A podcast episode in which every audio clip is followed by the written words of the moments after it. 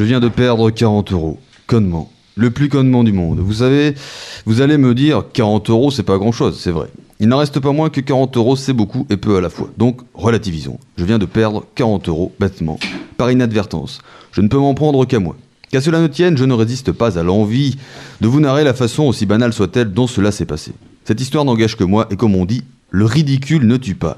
Donc n'ayons pas peur du ridicule et allons droit au but, en face du distributeur donnant sur la rue, à l'endroit même où la farce, le drame, si j'ose dire, s'est déroulé. Je m'apprêtais à retirer de l'argent, pour je ne sais quelle raison, à l'aide de ma carte bleue. Vous savez, la carte avec laquelle on gagne à tous les coups. Enfin presque. Ça dépend des coups.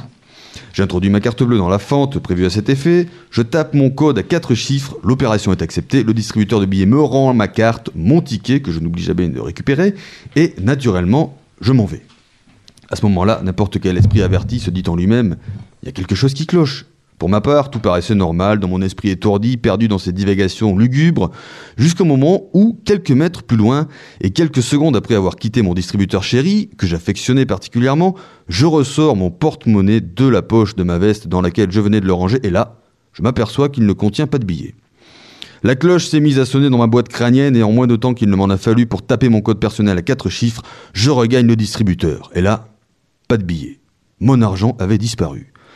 Instantanément, il me vient à l'idée qu'un esprit mal placé, mais pas trop quand même, ayant aperçu la manœuvre, s'est dirigé délicatement vers le distributeur pour faucher les 40 euros qui attendaient patiemment la langue pendante qu'on les prenne. Les gens sont malhonnêtes. Qu'aurais-je fait, moi, à la place du type qualifié de voleur? La même chose? Peut-être pas. Certainement pas.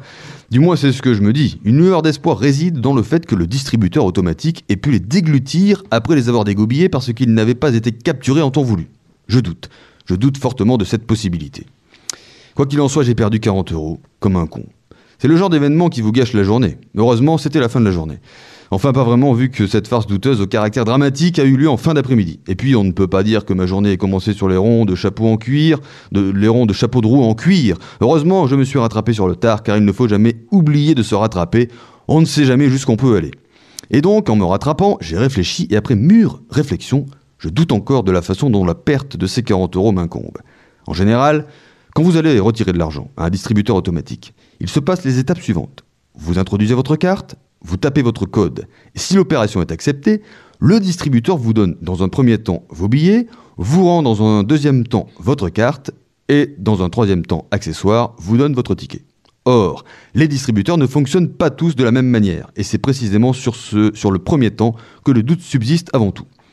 Si mes souvenirs sont bons, le distributeur m'a rendu dans un premier temps ma carte bleue, puis m'a donné mon ticket dans un temps second, et enfin le troisième temps fut l'occasion pour moi de, euh, pour lui pardon, de me donner les billets qu'il m'était destinés alors que j'étais dans un état second.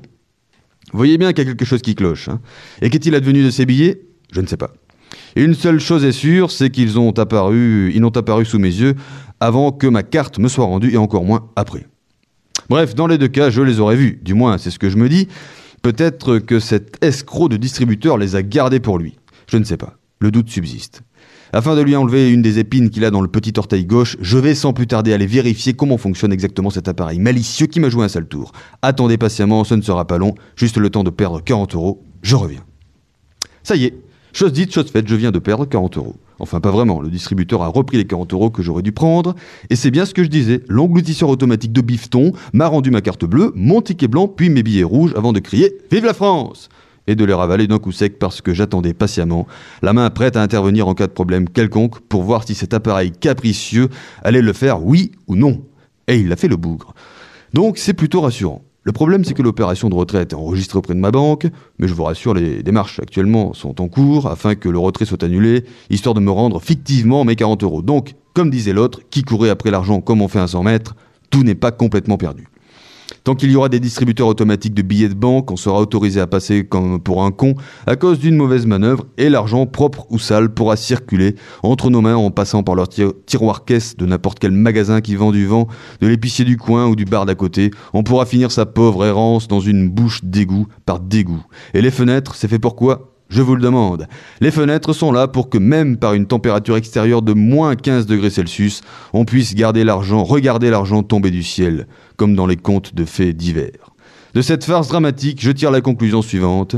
Tant que tout ce qui a été gagné n'est pas entièrement dépensé ou dégluti par un distributeur automatique, tout n'est pas complètement perdu. Une seule chose est sûre, on les aura.